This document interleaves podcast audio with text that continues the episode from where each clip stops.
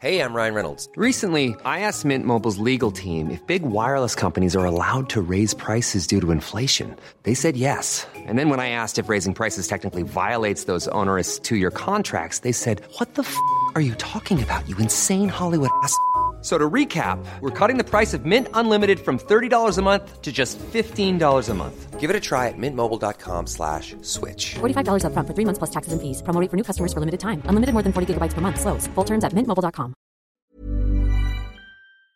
Heraldo Radio, la H que sí suena y ahora también se escucha. El dedo en la llaga. Había una vez un mundo en el que nadie creía. Un país de historias inexplicables. Una nación con personajes asombrosos. Santo Tomás tenía razón. Hay que ver para creer. El México increíble, las verdades que duelen, la voz de los que callan, el dedo en la llaga. Infórmate, diviértete, enójate y vuelve a empezar. El Heraldo Radio presenta El Dedo en la Llaga con Adriana Delgado. como una mirada hecha en Sonora, vestida con el mar de Cozumel, con el color del sol por todo el cuerpo, así se lleva México en la piel, como el buen tequila de esta tierra, o como un amigo en Yucatán en aguas calientes deshilados o lana tejida en Teotitlán. Así se siente México. Bueno, pues está usted escuchando a Luis Miguel en este día, martes 15 de septiembre del 2020. Así empezamos el dedo en la llaga con esta hermosa canción México en la piel. Y es porque hoy, hoy, hoy que celebramos, querido Jorge, el grito de Dolores, el A grito ver. que dio el cura Miguel Hidalgo y Costilla en compañía de Ignacio Allende, de Juan Aldama, eh, eh, un- un- un- una madrugada, una noche del 15 de septiembre de 1810, para dar inicio a nuestra independencia de la corona española y tratarnos de convertir en una nación independiente. ¿y cómo era el grito? El grito, mira, fíjate que, que- es una cosa curiosa, porque él grita, viva Fernando VII, viva la Virgen de Guadalupe, viva México. En realidad no era una separación tan abrupta como lo pensamos este, hoy los mexicanos, de que era una separación totalmente de la, de la corona, sino quería que los criollos, en ese momento los hijos de españoles nacidos ya en América, pudieran tener acceso al gobierno. Ajá. Pues sí, así es, Jorge. Gran día para México, ¿no? Exactamente, hoy, la- esta noche, todos los mexicanos se van a reunir en familia. Este, ¿Y qué no- más va a no pasar hoy? Porque hay un evento muy importante, Jorge. El día de Hoy, hoy. el día de hoy, en materia electoral, se está jugando, pues si van a ser las elecciones eh, de para renovar la dirigencia interna de Morena para renovarla, si estas, si va a ser a través de estas encuestas. Ah, eh, eh, en el tribunal de A ver, te ayudo. Ayer el Tribunal Electoral Así proyecta es. echar atrás la convocatoria para la dirigencia de Morena. Así es. Esta decisión dicen que complicará el proceso de selección a cargo del instituto que deberá desahogarlo ah, en menos de un mes por el proceso electoral 2021. Pero déjame decirte, antes de ir a este tema, pues se celebra un tema muy importante. Resulta que hoy, hoy, a las 4 de la tarde, pues va a ser la gran rifa de el avión presidencial. Y pues, ¿qué tal que casi son 4 millones 170 mil cachitos, equivalentes al 69.5% de to- los total disponible y pues resulta que pues este dinero va a ser entregado para 976 hospitales que atienden la pandemia por el COVID-19. Entonces, pues va a estar muy interesante, va a estar el presidente de la República y van a estar este pues invitados especiales en este gran sorteo 235 que se va a llevar a cabo en el edificio de sorteos Moro eh, sorteos del edificio Moro de la Lotería Nacional. Está programado, como bien les dije, a las 4 de la tarde. Y para asegurar, eh, dicen que para, pues todavía hay boletos que estaban unas largas filas para participar en este fi, en este en este premio, pero creo que se se una hora antes pues se, cierra, todo y pues va a ser muy importante ¿eh? porque el sorteo equivale al avión presidencial en el que se otorgarán 100 premios de 20 millones de pesos. En caso de que el boleto que hayas adquirido resulte ganador, contarás con un pequeño, eh, contarás con un año para recoger el premio a partir del día siguiente de la fecha de celebración del, del sorteo. También podrás consultarlo a través de la página oficial de la Lotería Nacional. En caso que seas uno de los afortunados que gane alguno de los 100 premios de los 20 millones de pesos, por ley estará sujeto a entregar parte del dinero en impuestos estatales y federales, aunque el gobierno buscará que para este sorteo los ganadores queden exentos del pago. Los premios de la lotería y sorteos están sujetos a un impuesto federal del 1% y al 1 estatal, que en este caso serían 6% para tratar por tratarse la Ciudad de México. Así quedaría tu premio para que para eh, tu premio de tener que pagar impuestos. ¿Qué se usará con este dinero que recaben de toda esta rifa? Con las ganancias obtenidas del sorteo se comprarán equipamiento para hospitales con valor de 2.500 millones de pesos. Con esta cantidad alcanzaría para comprar 1.947 aparatos de alta tecnología y equipar a 185 hospitales. Ahí les encargo que pongan más mastografías. ¿No? Mastógrafos, porque verdaderamente las mujeres tienen que bajar de la sierra e ir a un hospital muy lejos, muy nada cercano para hacerse una mastografía y así pues prevenir el cáncer de, de, seno, ¿no? De mama. Sin embargo, no cubriría, como digo, todas las necesidades, necesidades del equipamiento de servicio médico a nivel nacional. Pues ahí está, quien ya compró su cachito, creo que todavía le quedan, no, de, creo que ya no, ya no les queda tiempo para comprarlo, pero había largas filas esperando, pues todavía comprar este, pues para participar en esta rifa del gran avión presidencial, ¿no? Y nos vamos a otro tema, porque fíjense que hemos platicado aquí de las, de la encuesta que le ordenó el tribunal este electoral al INE que pues que realizara porque en Morena pues no se ponían de acuerdo los los los los que querían participar para la dirigencia nacional, para para hacer pues tener el cargo de presidente y secretario general. Entonces, pues Morena este el tribunal les dijo, pues ahí les va, tienen que hacer una encuesta, pero no la van a hacer ustedes, la va a hacer directamente el INE, ¿no? Pero ayer se dio a conocer que el Tribunal Electoral proyecta echar atrás la convocatoria para la dirigencia nacional. Esta decisión complicará el proceso de selección a cargo del instituto que deberá desahogarlo en menos de un mes con el proceso electoral 2021 en marcha. Y dice, el INE no podrá limitar a seis el número de candidatos que participará, participará en dicha encuesta. Estará obligado a medir todos los que acrediten con documentos ser militantes, aunque no estén en el padrón partidista.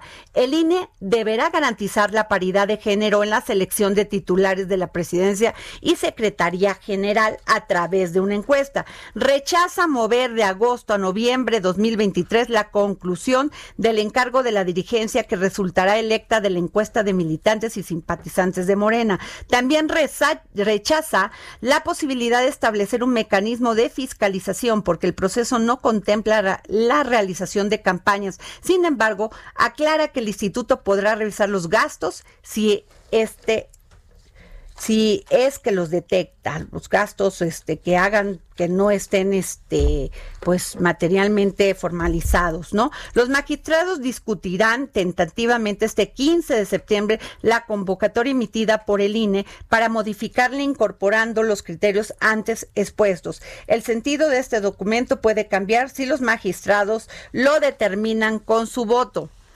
Hasta hoy, el proceso establecido por el Consejo General del INE para la renovación interna de Morena mediante una encuesta abierta contempla que si existe, si existen más de seis candidaturas a la presidencia o secretaría general del partido, como es el caso, entonces se procederá a realizar una encuesta de reconocimiento para reducir el número de participantes a seis. Por ello, la comisión determinó seleccionar a tres empresas del gremio de Moscópico para que realicen esta encuesta de reconocimiento, la cual estará a cargo de Parametría, Demotecnia y Mendoza, Mendoza y Blancos, asimismo, Blanco Asociados. Asimismo, la, la comisión designó a la maestra Patricia Isabel Romero Mares y al doctor Carlos Erwin Rodríguez como integrantes del grupo de expertos que definirá las características y metodología de la encuesta pública abierta de reconocimiento. Bueno, pues en este estamos y creo que ya han, ya tienen a los seis, este, a los seis eh, candidatos no solamente para la Secretaría General, sino para los, para la, para la presidencia del partido, ¿no, Jorge? Efectivamente, Adriana Delgado. A ver, cuéntame de eso. Y efectivamente, como tú bien lo estás, lo estás comentando, pues eh, una de las motivaciones que para echar atrás esto es que no tienen en cuenta la paridad y quieren reducir la, cantidad de, participantes, pues, porque hasta el momento en las listas que iban, simplemente para ser este presidentes, para presidentes y secretarios generales, había 36 fórmulas, 35, 36. Bueno, son 105 postulaciones recibidas entre 5 y 8 de septiembre, 71 son procedentes. Las demás, pues no, no son, no son parte del partido y por eso este se o se presentaron extemporáneamente. Entonces, bueno, adiós, este 33 que no cumplieron con todo esto. El INE informó que ahora se les preguntará a los aspirantes si es voluntad, si es su voluntad que las encuestas a realizarse en septiembre prefieren que se utilice el nombre completo o nombre corto. Sin embargo, aclaró que solo permitirá nombres acortados, no apodos o sobrenombres. ¿No? Y bueno, pues en la lucha por este partido está Mario Delgado, el, legislador federal Porfirio Muñoz Ledo, que muchos dicen que pues este que hay una estrategia ahí de fondo porque pues ya este Porfirio ya está entradito en años, eso es una gran realidad, ¿no? y que que ya saben estos grupos que meten mano negra quisieran, eso dicen que este que el tribunal este a través del magistrado Felipe Mata, que va a ser quien, quien, tome la última decisión, este declararían que hay una suposición de que, podrían declarar improcedente o procedente la impugnación contra el método de elección por encuestas, porque muchos se quejaron de que cómo era posible que el INE les hiciera esta encuesta. Y le preguntamos aquí a, a este Gibran si confiaba en esto y dijo que sí, que en muchas otras cosas no, pero que en el INE sí confiaba en la realización y la organización de esta encuesta. Y este, y esta impugnación eh, fue, fue este, una impugnación que eh, llevó a cabo Alfonso Ramírez Cuellar y la cual fue turnada al TRIFE el 7 de septiembre. Bueno, de proceder la impugnación se echaría abajo la elección de presidente y secretario general de Morena por vía encuestas, lo que dejaría, dicen aquellos malos, bueno, dicen los que dicen que dejarían a Ramírez Cuellar a cargo del partido en el poder hasta las elecciones del próximo año. Pero bueno, para hablar de esta encuesta tenemos a Francisco Abundis, director asociado de Parametría, que va a ser una de las casas encuestadoras que llevarían a cabo pues esta encuesta. Muy, muy buenas tardes, Francisco. Hola. Hola, hola. Hola, Francisco, ¿cómo estás? Gracias por tomarnos la llamada para el dedo en la llaga. Bueno, ¿me oyes? Bueno, bueno. Bueno, sé, creo que hay problemas ahí con el teléfono. Vamos a volver a retomar esta llamada con Francisco Abundis. Y bueno, pues el tema no se, no se, este, pensamos que ya había un camino libre, que ya estaban muy que ya planchado está muy asunto, ¿no? acordado, muy aplanchado, pero pues resulta que esta impugnación que hizo Alfonso Ramírez Cuella el 7 de septiembre podría echar, si la, si la, si la, si dicen el tribunal electoral que este federal electoral que sí es válido esta impugnación pues echaría atrás el método de elegir presidente y secretario general de, de Morena Aunque sería muy riesgoso en estos momentos, ¿no, Adriana? Pues bueno, porque la ya inició- del trife ya, ya había sido que se haga por encuesta y, y perdería un poco de credibilidad y en estos momentos de cara al 2021 Bueno, pero si la pero si la impugna- impugnación procede, pues adelante. Claro. Francisco, ¿cómo estás? Bien, perdón Adriana, creo que no nos escuchábamos bien. ¿Cómo Oye? Francisco querido, tú vas a ser una de la, estas casas encuestadoras que va a llevar a cabo esta encuesta. Así Ye- es, eh, al final entramos al, digamos, a la solicitud o a la convocatoria que hizo el niño, cerca de 15. Estamos cinco eh, que cumplimos los requisitos. Eh, un sorteo nos insacularon y al final eh, estamos tres por hacer. La segunda medición eh, está asumiendo que la primera no se va a hacer, pero con lo que dictaminó ayer el tribunal no sabemos si van a ser dos o va a ser una. Pero al final, pues creo que en alguna de esas estaremos. Pero, pero, ¿qué tanto es esto que podría proceder la impugnación que hizo Alfonso Ramírez Cuellar, presidente de este de Morena, presidente del comité, pues se podría llamar, no sé, comité ejecutivo nacional o presidente de Morena, de la asociación, porque ya no sabemos, este, qué tan, qué tan, este, pues sería válido que el tribunal diera para atrás esta, que diera procedencia a esta impugnación. Eh, hasta donde entiendo, la impugnación lo que hace es cambiar el método, no necesariamente que se deje de hacer la encuesta. Ok. A no ser que haya algo. Digo, estos son temas legales, a no ser que haya algo que yo desconozca. Pero hasta donde entiendo, lo que estaría pasando es que eh, haríamos la medición de manera distinta, pero creo que no se está cuestionando, no va, el tema es cómo se hace, no no si se hace o no se hace, hasta donde entiendo. Oye. Estos son temas de que me, que me rebasan. Claro, claro, me entiendo perfecto. Oye, Francisco, pero aquí eh, hemos comentado mucho en el dedo en la llaga que tener 71 personas, que entiendo que va primero una encuesta de reconocimiento, ojalá nos las puedas aclarar, de ver si son este militantes de Morena. ¿Qué sería primero eso? Y ya después la encuesta madre, por decirla así, la encuesta que ya llevaría a los últimos. Sí, en principio así lo planteó el INE, que no me parecía mal diseño, era una forma de preclasificar al- primero a, a los más conocidos entre los participantes y dejar una lista corta de cinco o seis candidatos.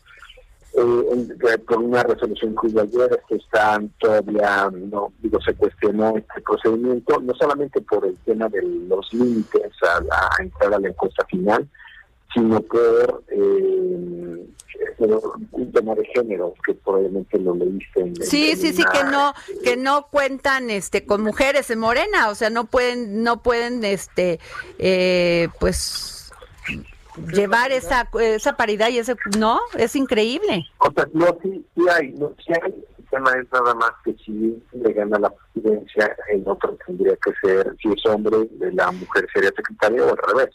Pues eso habíamos ah. hablado, porque nomás veíamos en la, en los candidatos a la presidencia, nada más hombres y la única J. Cole, y creo que otra más, ¿no? Otra mujer más. En las, en las dos listas hay, hay mujeres, pero eso no, digamos, no tendría que ver con el método de selección. El método de selección sería el mismo, es simplemente que se daría la posición a una mujer. Supongo que lo harían jerárquicamente y evidentemente decía hay hombres que aparezcan O sea que- antes en la presidencia, Claro. eso lo tendría que dar una mujer. Ok, que se, tendrían que ser tres hombres y tres mujeres, si quedaran seis. Eh, ese es el método de selección, pero yo creo que esto es selección, es una buena forma de resolverlo. No sé cómo venga la resolución. Yo más bien pensaba que era dar a una posición que, que fuera presidencia y secretaría hombre-mujer en el orden que sea o eh, digo, eso sí no sé cómo vaya a venir el dictamen pero eh, puede ser como tú señalas, que a lo mejor las candidaturas sean tres y tres, pero además eso no te garantiza, si fueran tres y tres, no te garantiza asumir que seis candidatos para cada posición que vaya a quedar una mujer. Creo que la única forma de garantizarlo es ya sobre los ganadores, va sobre la lista y ya habría que decidir quién es el hombre y quién es la mujer, si en la, secretaría o en la presidencia. Claro. Si lo metas en la candidatura, no te garantiza que quede una mujer. Totalmente de acuerdo, porque este sí, totalmente, porque el hecho que pueda ser mujer, pero que no tenga reconocimiento y que no gane la encuesta, pues inmediatamente, pues para atrás, ¿no? Entonces, yo creo que se tendría que ser después de la medición, después de que ya se determine un poco quiénes serían los este, posibles ganadores, que sobre el listado y sea el hombre, la, el hombre y la mujer más reconocidos para cada posición. Okay. Como bien dice, si uh, lo que gana Jacob pues, en, la presidencia, entonces en la, en la secretaría tenía que ser un hombre y viceversa. Ahora, eh, la encuesta de reconocimiento se va a llevar a cabo del 16 al 22 de septiembre.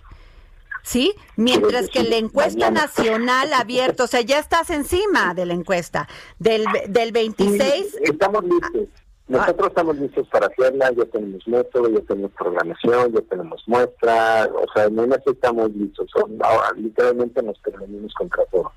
Este, si vamos contra tiempo, es posible, es este, posible realizarla, eh, estamos intentando hacer un método que sea, digamos, aquí el peligro, ¿no?, de, de, de, de que te refieres es pues que alienemos al entrevistado ya después de la enésima pregunta de alguien que conoce o no conoce, y empiece a responder sí, sí, sí, no, no, no, este, no, por puro cansancio. Ese es nuestro reto. Y, y, hacemos para que estos cuestionarios sean aplicables? ¿no? Si es un tema de método al final. Ahora, me imagino que los candidatos tienen que estar de acuerdo con las preguntas, luego con su nombre, como bien dicen que hubo ese, ese debate. Y luego también, Francisco, ¿cómo van a ir acomodados en esa encuesta? Porque te acuerdas que en todas las elecciones presidenciales y todo esto de gobernadores tienen que hacer un como sorteo para ver quién ocupa el primero, segundo, tercero, cuarto, quinto lugar en la lista. ¿Cómo va a ser eso? Para fortuna, eso para fortuna, digamos, ya lo podemos resolver de manera tecnológica este, fácil. El sorteo se hace en cada entrevista, eh, como todos lo hacemos en tabletas, que además queda registro de dónde se hizo la entrevista por GPS, queda grabada la entrevista para ver la calidad de la entrevista y que haya sido una buena entrevista. Podemos hacer bien el 100% en la supervisión de, de lo que hagamos pero más allá de eso, en el tema que estás mencionando, podemos nosotros hacer el, sortear, como bien dicen, los nombres, de tal manera que eh, todos los nombres en algún momento aparezcan arriba, todos los nombres puedan ser dos, tres, cuatro, cinco. Es decir, el ordenamiento no no no, no, lo tienes que asumir eh, del, digo, el ordenamiento puede ser Sí, digo, te hago preguntas. Te hago preguntas porque te vas a enfrentar a un proceso con personajes que son muy meticulosos, por decirlos así, complejos. Entonces... está bien, está bien, está bien, pero para ser meticuloso y complejo, eh, pues sí, igual sí que diría, eh, habría que saber un poco del método, ¿no? El claro. Método y estadística. Pues Entonces, sí. Eh, no, y está bien que todo nada más que tienen digamos, este es un procedimiento que se ve complicado, es complicado, estamos encontrando, yo creo que las mejores soluciones que tenemos, pero una pregunta que tuviste muy clara, me parece que es importante dejar claro que todos los nombres se van a sortear, es decir, en algún punto alguien le toca hacer primero, segundo, tercero, y en cada pregunta va a cambiar el orden. Y eso es lo que te permite la tecnología. Y si no fuera de manera tecnológica, con la tableta lo haremos con tarjeta y con las tarjetas pues, va sorteando todos los nombres de tal manera que no nunca va a haber un orden de tal manera que alguien me parece siempre primero, siempre segundo, siempre tercero. No, eso se va a sortear y eso te garantiza la neutralidad o la, autoridad del, ejercicio. Este, y para eso siempre hay, eh, pues, tenemos, no, no es eh, la primera vez que hacemos esto, digo, a mí siempre me gusta poner el antecedente de mi colega Covarrubias, eh, eh, Ana Cristina Covarrubias, eh, la mamá de Andrés Levy, fundadora de Covarrubias, estuve en una, si quiero que una decisión más sencilla, pero importante, eh, cuando Eduardo Castillo y cuando Cuauhtémoc Cárdenas querían ser candidatos a la presidencia, pues hablando años 80. Este, Francisco, ¿me, permites? Es un proceso histórico. Claro, me permites. ¿Me permites que nos vayamos a un corte y regresemos contigo, por favor? Perfecto, con gusto. Gracias, Adriana.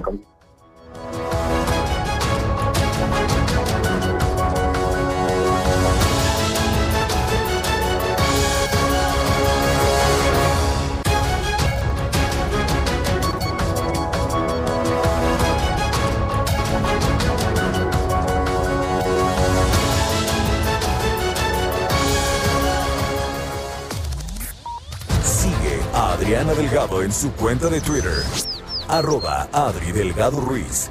Además, te invitamos a enviar tus opiniones y comentarios en texto o por mensaje de audio a través de WhatsApp al 55 2544 3334.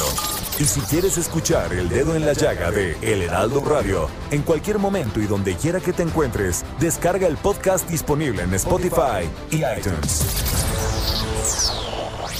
Escucha la H, Heraldo Radio.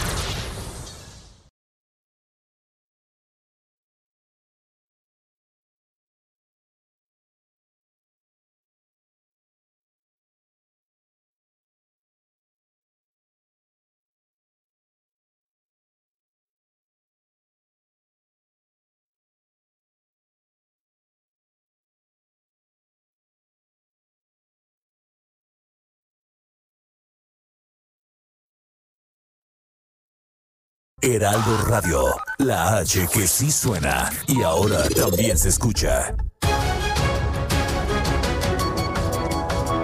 Nos regresamos aquí al dedo en la llaga y regresamos con Francisco Abundis, director asociado de Parametría. Francisco, me comentabas.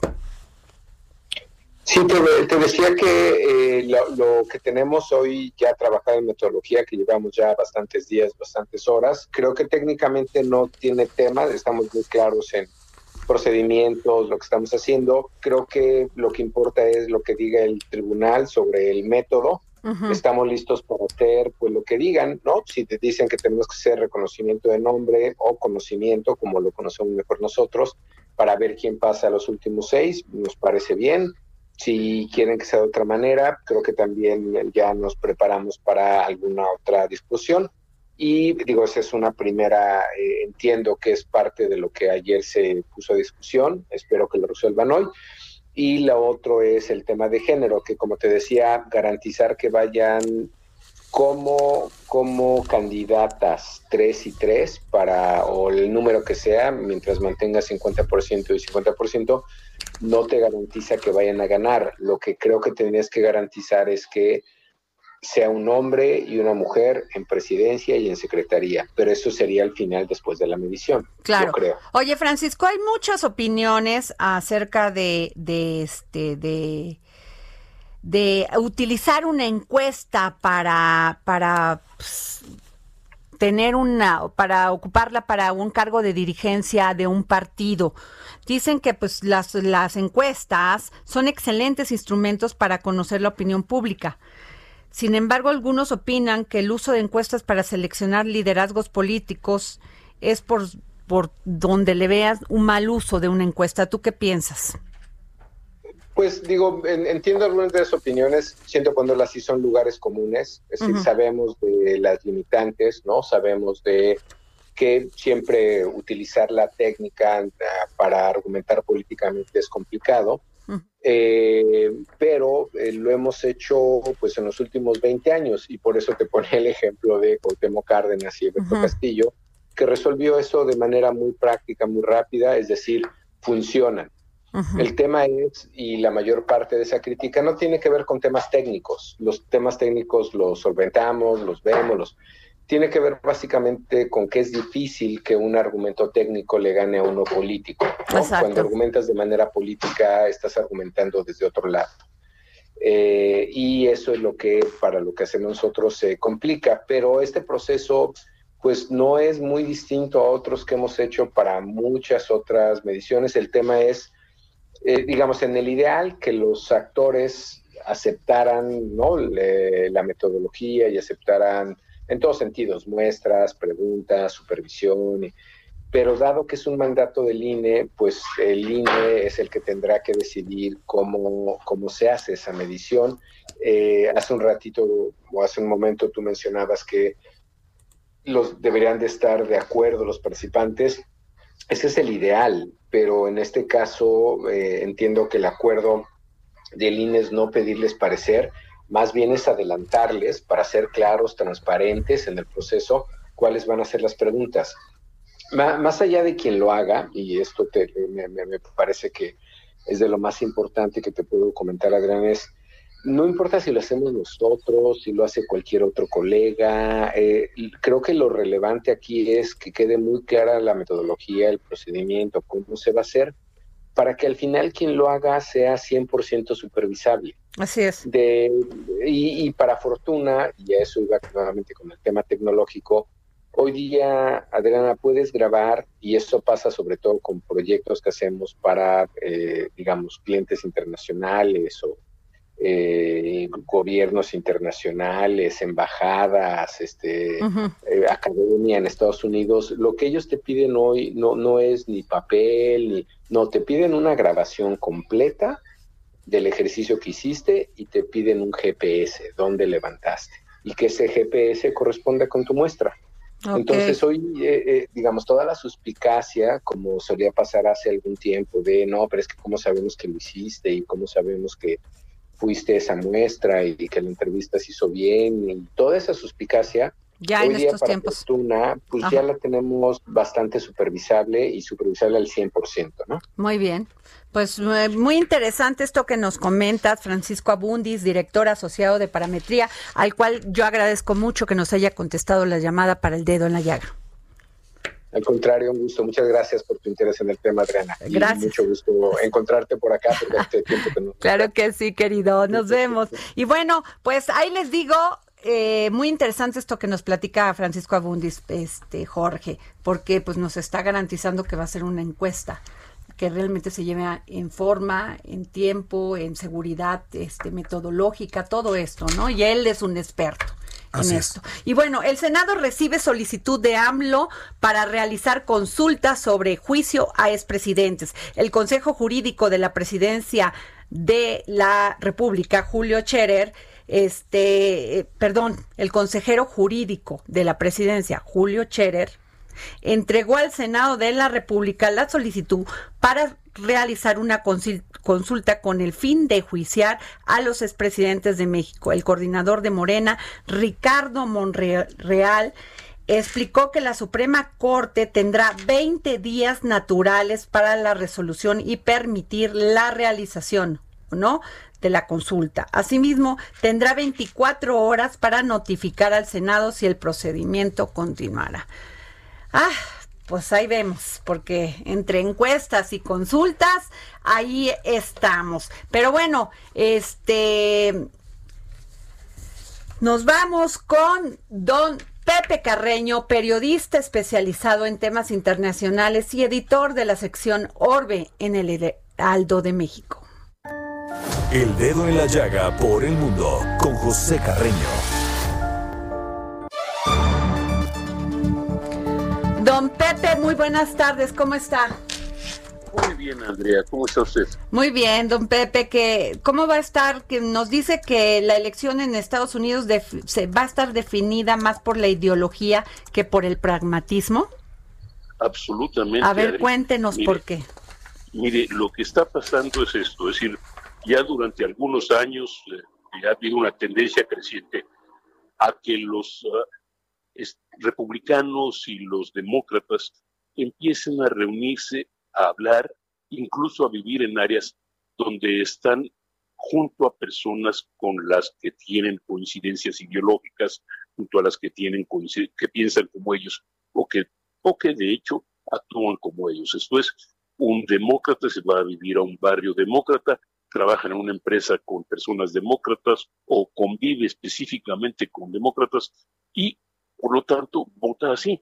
Y es igual con un republicano, al grado de que si, por ejemplo, como eh, de, acuerdo por lo menos con algunos expertos, es posible que una persona que ah, piensa, que digamos que es antirracista, que es uh, antisexista, que es anti, uh, antibrutalidad policial y que es tolerante en lo religioso, es necesariamente demócrata y una persona que es racista, que es sexista, que es religiosa y que es intolerante, pues es necesariamente republicana.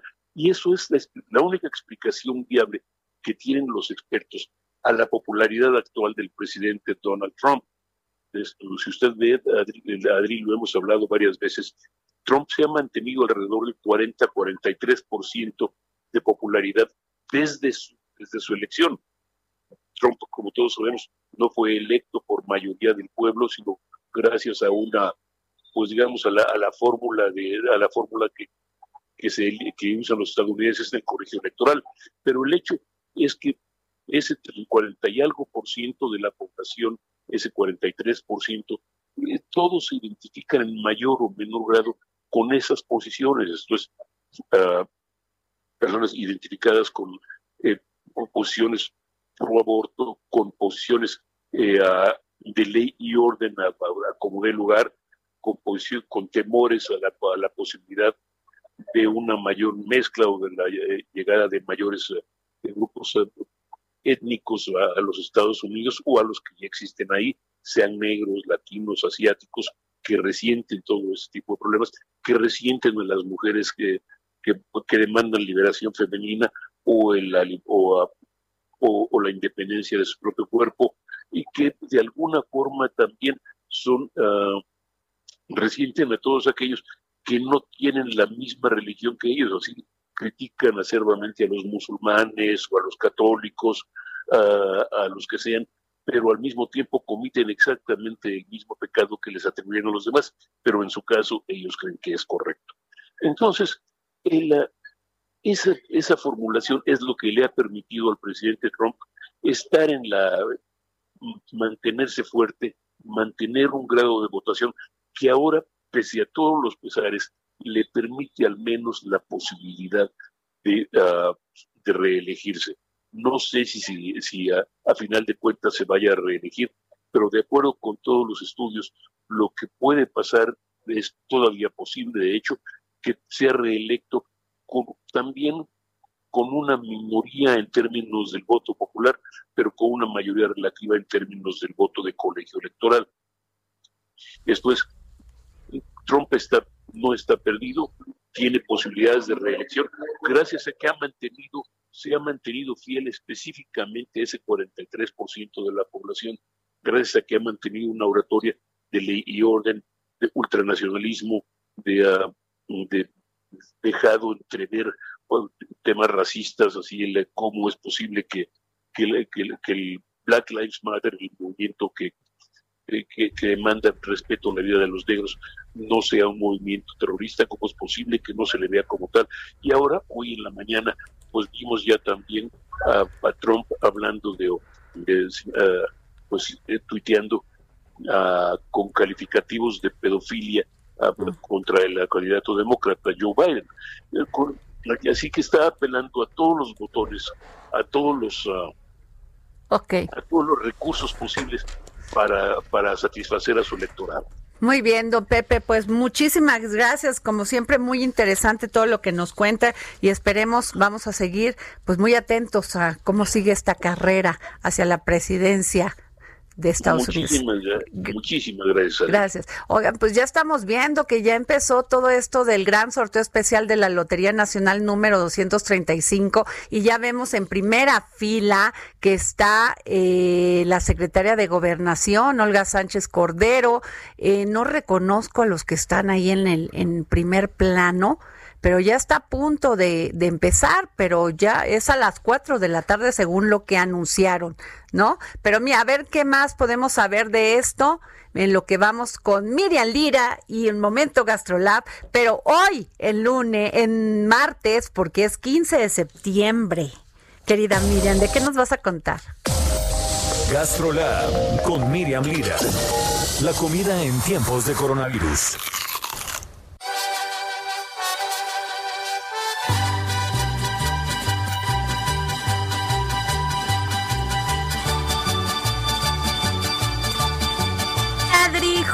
¿Cómo están?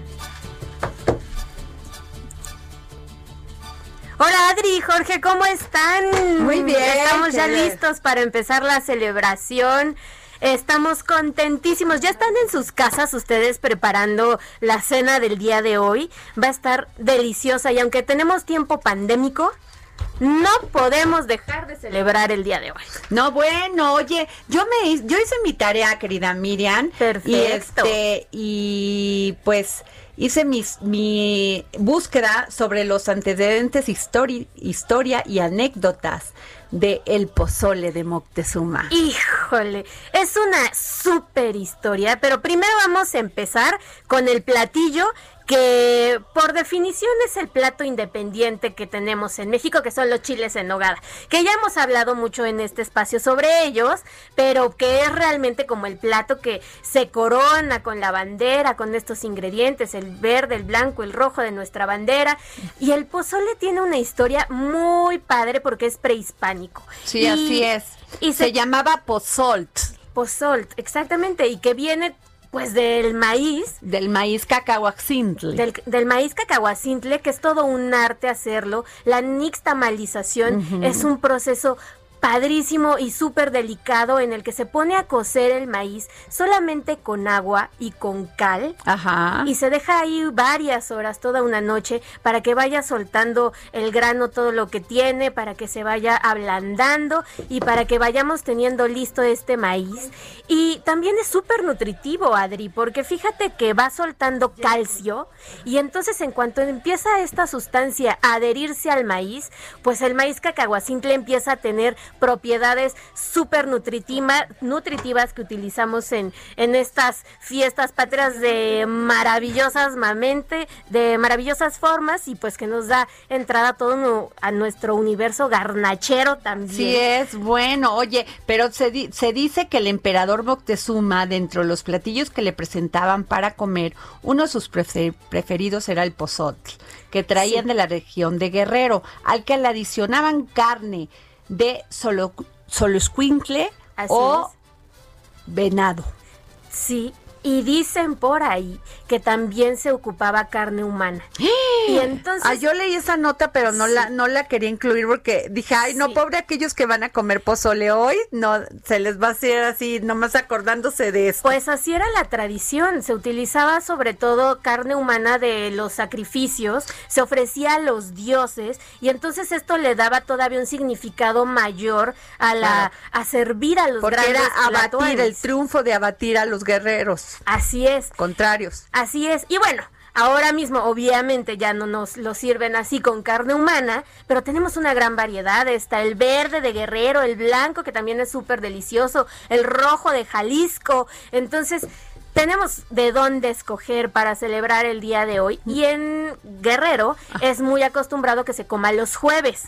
Y esta tradición se dio pues ya más entrada la, la Revolución Mexicana. Se dice que cuando las tropas ya no tenían que comer, toda la comunidad de mujeres se juntaba para hacer grandes cazuelas de pozole los miércoles. Entonces la pasaban cocinando para que al día siguiente, el jueves, tuvieran las tropas que comer.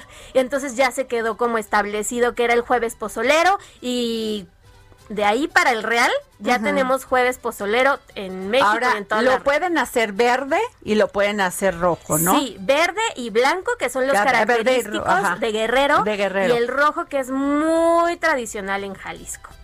Ok. Oye, pues qué rico, porque Sí. además tú lo acompañas con tu mezcal o con tu tequila. Claro, y con nuestros este, grandes destilados Claro, mexicanos. los destilados mexicanos. Y de postre, ¿qué comemos hoy los mexicanos? De postre, pues los dulces mexicanos, esta canasta vastísima. Ah, bueno, ¿cómo Y- se les llama los dulces Híjole. cristalizados así con azúcar? Este, Pues las frutas camote, cristalizadas, los camotes, las alegrías. acitrón. El acitrón, que ese tenemos que ir con mucho cuidado porque ya también hay ahí algunas este, cuestiones de, de que hay algunas plantitas que están en peligro de extinción. El acitrón es uno de ellos. Así es, está a punto no de está a punto de entrar en esa categoría, entonces con medida, con medida. Ay, pues bueno, pero que siembren más, Miriam. Pues, Pues si ya está en peligro de extinción, pues ya que siembren más.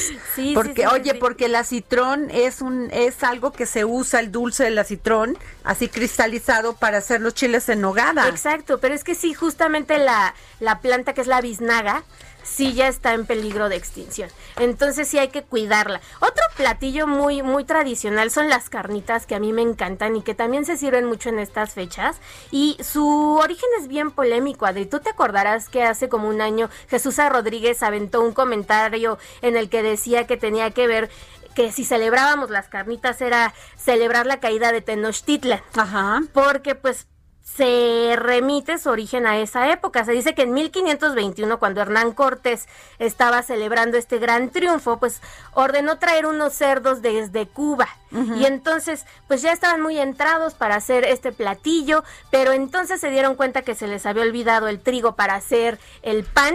Y entonces los tlaxcaltecas que estaban con él le dijeron, bueno, no te preocupes, aquí traemos unas tortillitas. Y entonces ellos también pusieron el precedente de los primeros tacos de carnitas que se acostumbran muchísimo y son riquísimas en Michoacán, en el pueblo de Quiroga, que es súper bonito además. También si andan por allá, nuestros amigos de Michoacán no nos dejarán mentir que el pueblo de Santa Clara del Cobre es una belleza. Ahí se hacen los enormes casos en donde se hacen las carnitas, porque el cobre es un gran transmisor del calor. Entonces la carnita se va haciendo como súper bien, parejita y Ay, pues, mm, delicioso. Pues muchas gracias, Miriam. Gracias, pásatela muy bien este 15 de septiembre con tu familia, este, con los con las medidas este necesarias y suficientes de cubrebocas, de lavarse la mano, pero sin dejar de celebrar a México, exactamente. Gracias, Miriam. Pues qué les digo, que la Unidad de Inteligencia Financiera anuncia el bloqueo de cuentas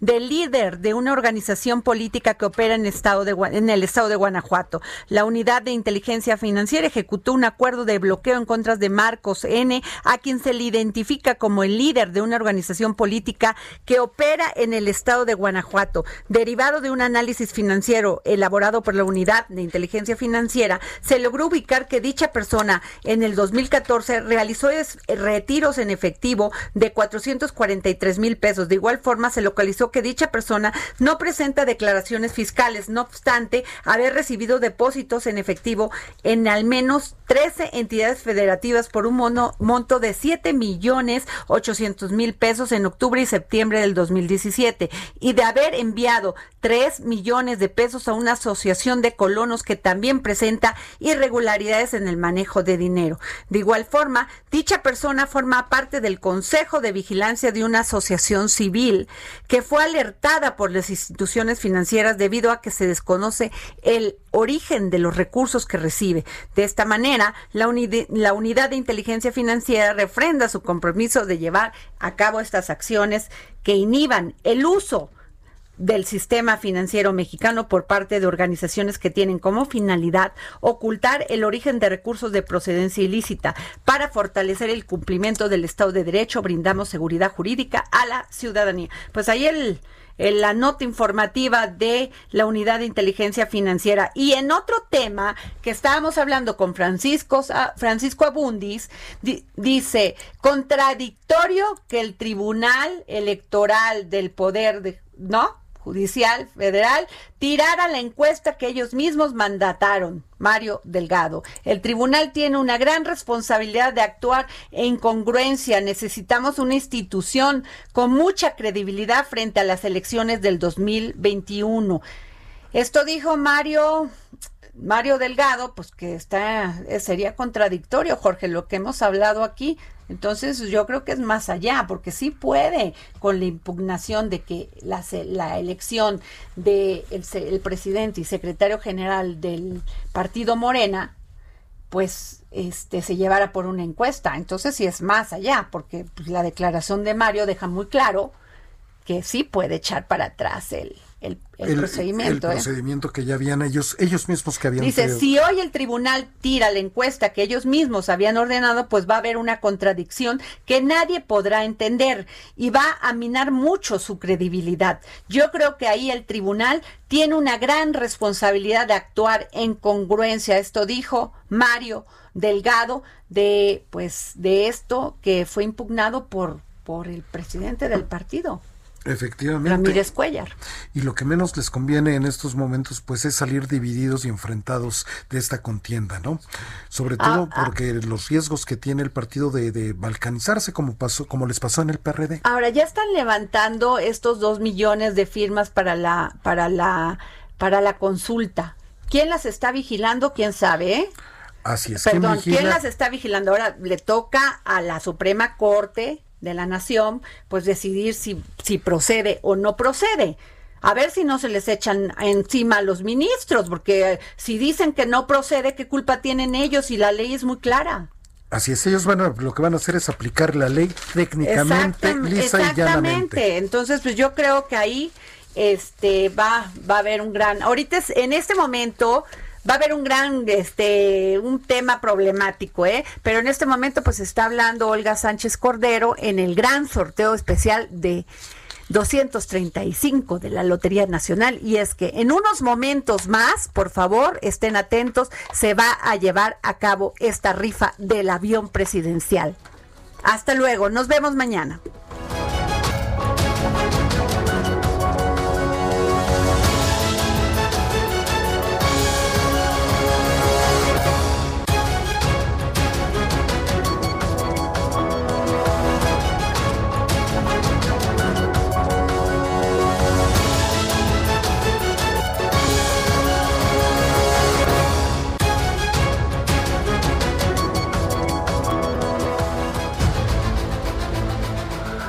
Heraldo Radio presentó El Dedo en la Llaga con Adriana Delgado.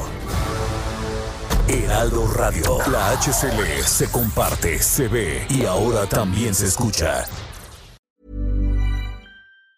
Planning for your next trip? Elevate your travel style with Quince. Quince has all the jet setting essentials you'll want for your next getaway, like European linen, premium luggage options, buttery soft Italian leather bags, and so much more. And it's all priced at 50 to 80% less than similar brands. Plus, Quince only works with factories that use safe and ethical manufacturing practices. Pack your bags with high-quality essentials you'll be wearing for vacations to come with Quince. Go to quince.com slash trip for free shipping and 365-day returns.